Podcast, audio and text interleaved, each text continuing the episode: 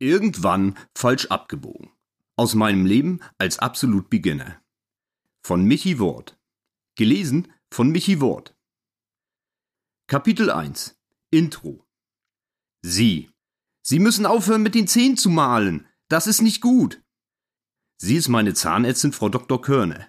Durch eine Art, ich würde sagen, Vergrößerungsbrille, schaut sie mich an und redet auf mich ein.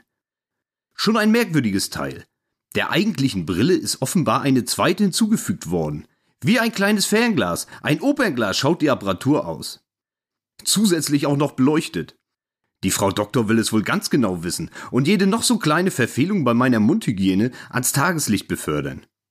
Ein Schmunzeln kann ich mir zum Glück verkneifen. Ihre OP-Maske hat sie bereits abgenommen, sodass ich den unteren Teil ihres Gesichts gut erkennen kann. Von der Brille lenkt er allerdings auch nicht ab. Und mit den Augen weiter herunterzufahren, erscheint mir momentan nicht angemessen. Die Behandlung oder besser den Wartungsdienst haben wir schon hinter uns gebracht. Ich brauche ja den Stempel im Serviceheft. Das ist hier nicht anders als bei mir in der Autowerkstatt. Nur ohne Öl und Filter und so. Auch die lästige und für mich höchst quälende Tortur der Zahnsteinentfernung habe ich bereits überstanden. Wir sind quasi im Nachgespräch, also diese Ansprache, in der nochmal ordentlich ein schlechtes Gewissen erzeugt werden soll. Sie putzen falsch, nicht so stark aufdrücken und so weiter. Sonst passiert das, das und natürlich das.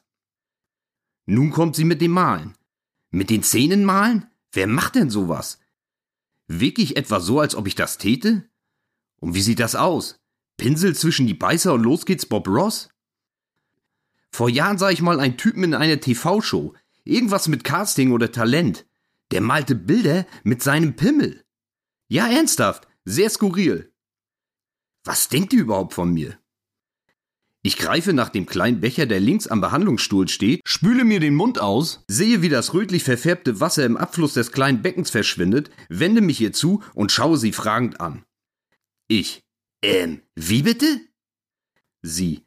Na, Sie malen mit den Zähnen, also knirschen, damit zerstören Sie die Substanz.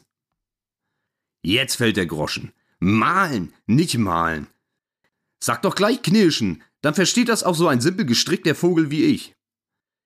Aber tue ich das wirklich? Nie gemerkt. Der Pimmel-Picasso kommt mir wieder in den Sinn. Ein Schamgefühl setzt ein. Peinlich, peinlich. Hoffentlich laufe ich nicht noch rot an. Glücklicherweise kann sie mit ihrer futuristischen Brille nicht meine Gedanken lesen. Kann sie doch nicht, oder? Sie. Ich kann das deutlich an Ihrem Zahnbild erkennen. Lassen Sie Ihren Stress nicht an den Zähnen aus. Die vergessen nichts. Stress? Mein ganzes Leben ist die ultimative Stressvermeidung. Das kenne ich gar nicht. Nee, gibt's nicht. Trotzdem hat sie es irgendwie geschafft. Das schlechte Gewissen ist da. Ich nicke und gelobe mich zu bessern. Nun liege ich hier auf meinem Bett und die Erinnerung an dieses Gespräch holt mich ein. Sie hatte tatsächlich recht. Ich tue es wirklich. Morgen für morgen erwache ich mit verkrampfter Kiefermuskulatur und bilde mir ein, dass über Nacht wieder ein paar Millimeter Zahn verschwunden sind. Inzwischen fahre ich bestimmt nur noch auf der Felge. Mein letzter Ausweg? Eine Beischiene. Ich orderte mir einen Asien-Import zum Selbstanfertigen. Kann doch nicht so schwer sein. Dentale Bastelstunde oder so ähnlich. Den Rohling einfach erhitzen und dann an die Zähne pressen. Und fertig. Dass Erhitzen mit heiß zusammenhängen könnte und heiß am Zahnfleisch eher unangenehm ist, wurde mir erst deutlich, als es zu spät war. Aua, aua. Die Angst, das Teil über Nacht auch noch zu verschlucken, ließ mich dann vollends davon wieder Abstand nehmen. Eine Lösung für das Problem? Habe ich noch nicht gefunden. Aber inzwischen ein Verdacht. Verhext! Ja, verhext hat die liebe Frau Doktor mich. Sie war es doch, die mir diese Marotte überhaupt erst ins Unterbewusstsein einpflanzte. Das Problem gibt es seitdem sie mich darauf gestoßen hat. Vorher nichts. Eigentlich ist sie eine sehr hübsche, kleine, zierliche Person, also Frau natürlich, schätze sogar in meinem Alter. Man darf sich aber nicht blenden lassen. Ein Detail hat sie verraten. Welches? Die roten Haare, ganz genau. Hexen haben doch rote Haare, oder? Muss ich morgen früh mal googeln. Ach was, egal, das ist jetzt so. Die Geschichte ist doch voll von denen. Wie hieß die gleich? Die aus Schweden. Die mit den Sommersprossen und dem Affen. Ähm. Keine Ahnung. Die hatte doch auch rote Haare. Ganz genau. Aber war die überhaupt eine Hexe? Hm, weiß ich gar nicht. Zaubern konnte die aber, glaube ich. Oder diese andere, das junge Mädchen von den ganzen Hörspielkassetten, mit ihrem Besen. Ähm, nee, blond, glaube ich. Egal, schuldig. In allen Anklagepunkten. Eindeutig. Scheiterhaufen. Nichts anderes ist akzeptabel. So reite ich auf meinen Gedanken Richtung Nacht. Verdammt! Ist das scheiße heiß hier. Seit zwei Stunden liege ich in meinem Bett, wälze mich von der einen auf die andere Seite, baue im Minutenrhythmus das Kopfkissen neu zusammen und ärgere mich. Ärgere mich darüber, dass mein sonst so zuverlässiger Schlaf nicht über mich kommen will. Es war der heißeste Tag des Jahres. Oder seit Beginn der Wetteraufzeichnung? Des Jahrhunderts? Auf jeden Fall so ähnlich. 36 Grad zeigte das Thermometer heute in der Werkstatt bei uns im Geschäft. Zeit für hitzefrei? Fuck you! Zu Diskussionen über Klimawandel, CO2-Ausstoß oder vergleichbaren Themen regt in der Kfz-Branche auch so ein Tag wie heute nicht weiter an. Also, Hosen hochkrempeln, Fresse halten und weiter fleißig den Buckel krumm machen. Working Class Hero. Danke Kapitalismus. Fuck you. Auch die Nacht verschafft keine Abkühlung. Sämtliche Fenster und Türen in der Wohnung sind weit geöffnet. Eine gewisse Form vom Durchzug, sei er auch noch so klein, ist einfach nicht hinzubekommen. Ich liege auf meinem Bett und werde förmlich angeschrien. Die roten Ziffern auf der Digitalanzeige meines Weckers rufen mir jede vergangene Minute vorwurfsvoll entgegen. Ich überlege ihm einfach den Stecker zu ziehen. Denke dann aber an den Morgen und befürchte, es ohne seine Hilfe nicht hochzuschaffen. Also, Stecker bleibt drin. Erschwerend dazu kommt der Umstand, dass ich leicht unteralkoholisiert bin. Der tägliche Einschlafpegel ist einfach nicht erreicht. Selbstversagen, wie so oft. Obwohl am gestrigen Abend das zu Neige gehen der Biervorräte durchaus meine Wahrnehmungsschwelle erreichte, konnte ich mich heute in der Mittagspause irgendwie nicht durchringen, für Nachschub zu sorgen. Die halbe Stunde Freizeit zwischen Vor- und Nachmittag will gut überlegt sein. Da gilt es vieles abzuwägen. Der Discount-Markt direkt neben unserer Firma ist zu dieser Tageszeit immer ein unerträgliches Wagnis und die Arschkarte lauert überall. In jedem Gang, jedem Regal, jeder Tiefkühltruhe und so weiter. Ist der Laden heute voll oder leer? Ist gerade nur eine oder sind doch ausnahmsweise mal zwei Kassen besetzt? Hat der Typ da vorne einen Wagen dabei? Oder teilt er erstmal in aller Seelenruhe jedes einzelne erworbene Produkt in seinem mitgebrachten Beutel und Taschen auf? Zahlt die Omi jetzt mit Karte oder wird bis auf den letzten Cent Kleingeld mit der Kassiererin abgerechnet?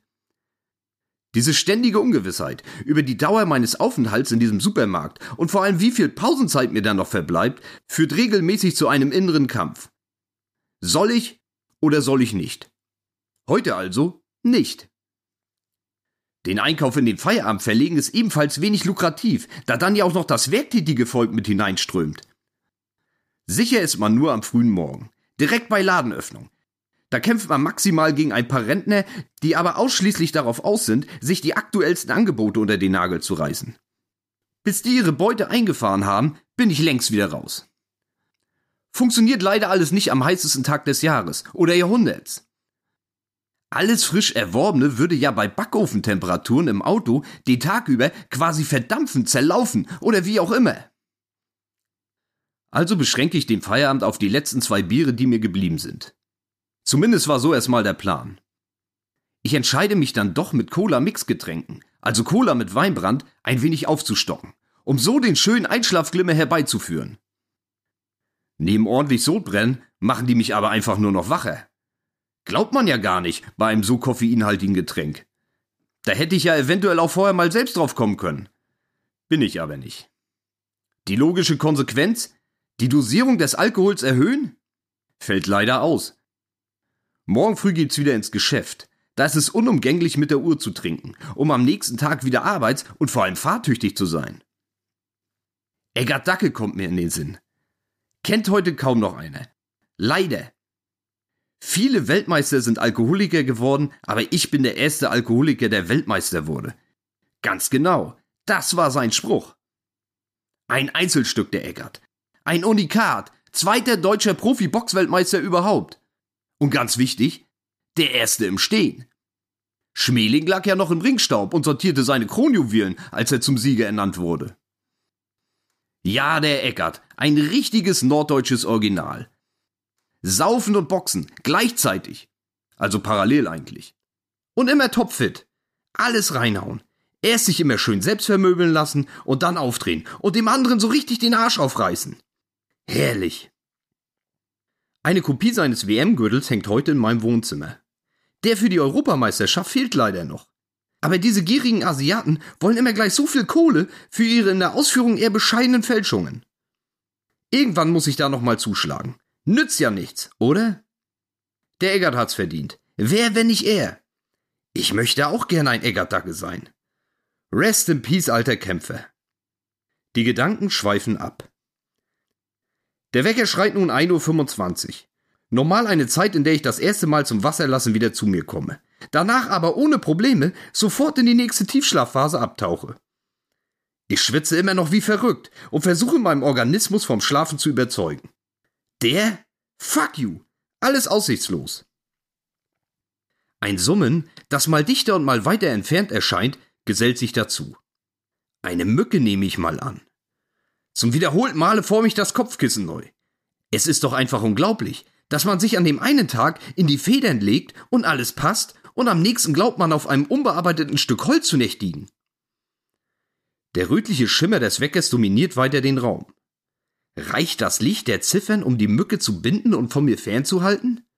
Wohl kaum. 2.05 Uhr. Scheißegal. Ich geh all in.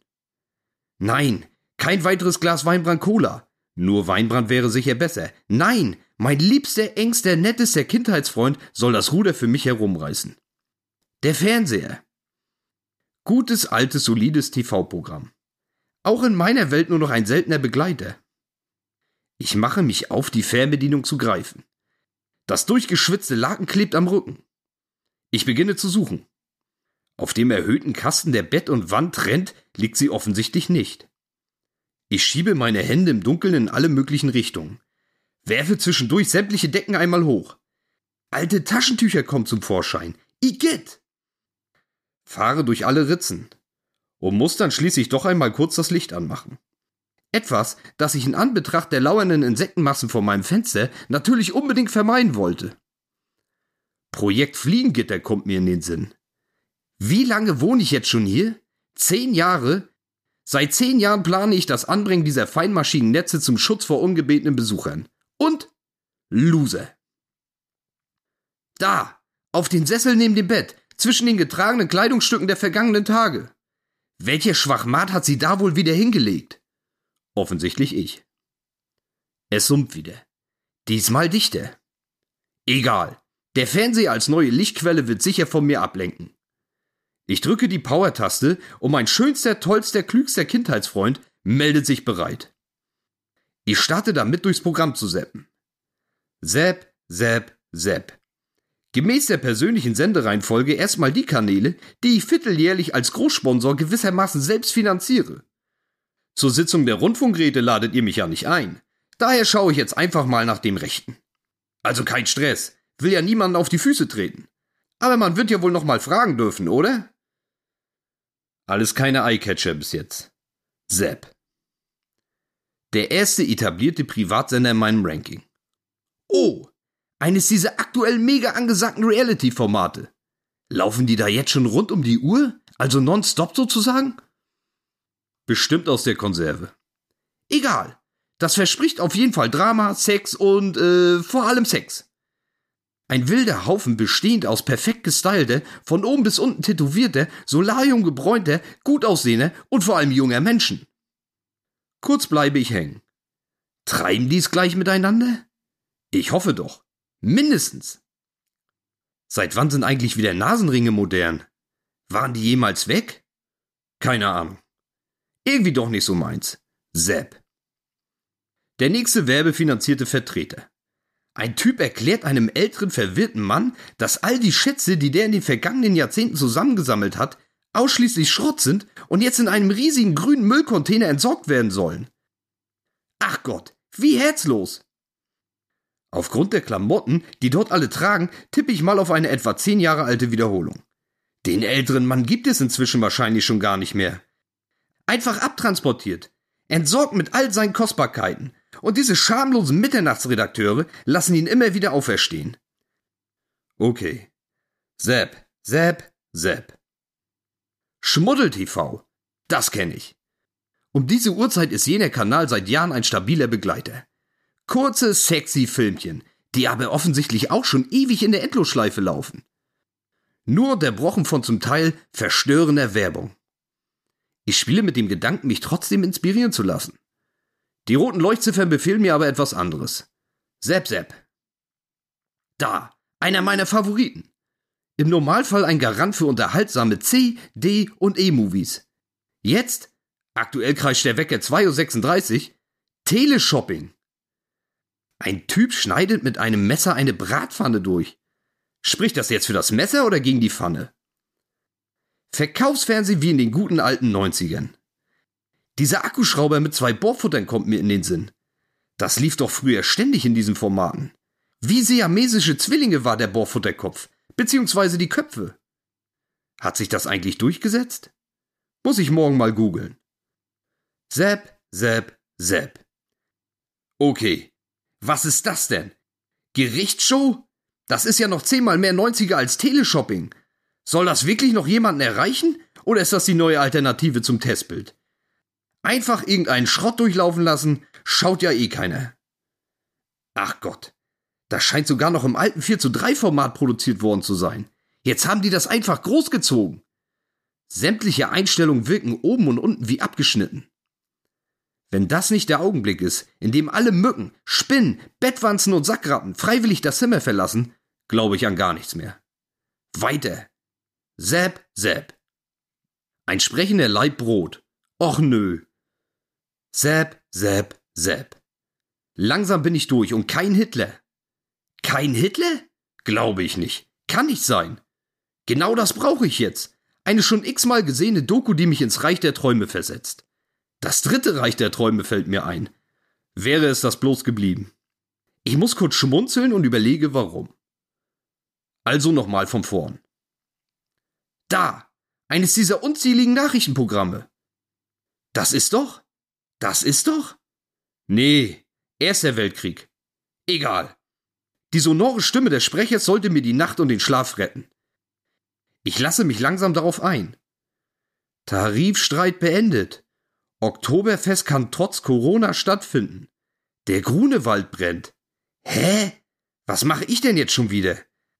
Anstatt die zackigen, abgehackten, nachträglich in Farbe gegossenen Wackelweltkriegsbilder zu genießen und langsam wegzudämmern, bleiben meine Augen ununterbrochen an der Newstickerleiste im unteren Bildschirmbereich hängen. Ehrlich jetzt? Wer lässt sich so ein Blödsinn einfallen? Das ist doch die reinste Qual. Wie soll ich da jemals in den Schlaf finden? Wenigstens das Summen ist verstummt. Gerichtsshows? Vielleicht doch besser als gedacht, oder? Wahrscheinlich wurde ich aber einfach schon erwischt und dieser Parasit schilt glücklich und beseelt durch mein Weinbrand-Cola-Blutgemisch in irgendeiner staubigen Ecke des Zimmers. Noch wacher und aufgedrehter als jemals zuvor in dieser Nacht fälle ich die Entscheidung, meinen größten, liebevollsten, ehrlichsten Kindheitsfreund vorerst das Vertrauen zu entziehen und schalte ab. Diese tropische Nacht hat einfach kein Erbarmen. Das Kopfkissen erscheint mir inzwischen nur noch wie ein mittelalterliches Folterinstrument. Es passt einfach nicht zu meinem Schädel. Irgendwie muss es doch gehen. Im Kopf kreisen eine Vielzahl von Gedanken. Sie kreisen und kreisen und kreisen.